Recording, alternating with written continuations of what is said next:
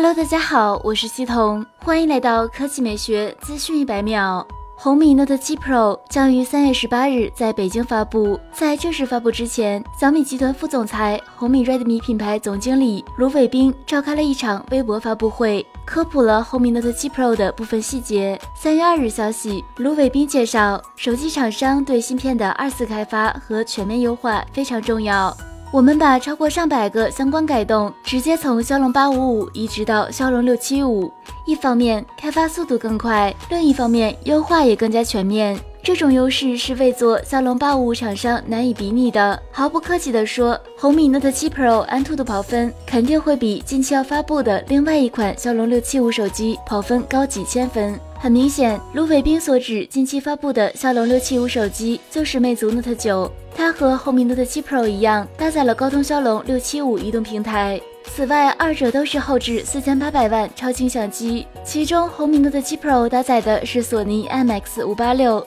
而魅族的具体型号还无法确认。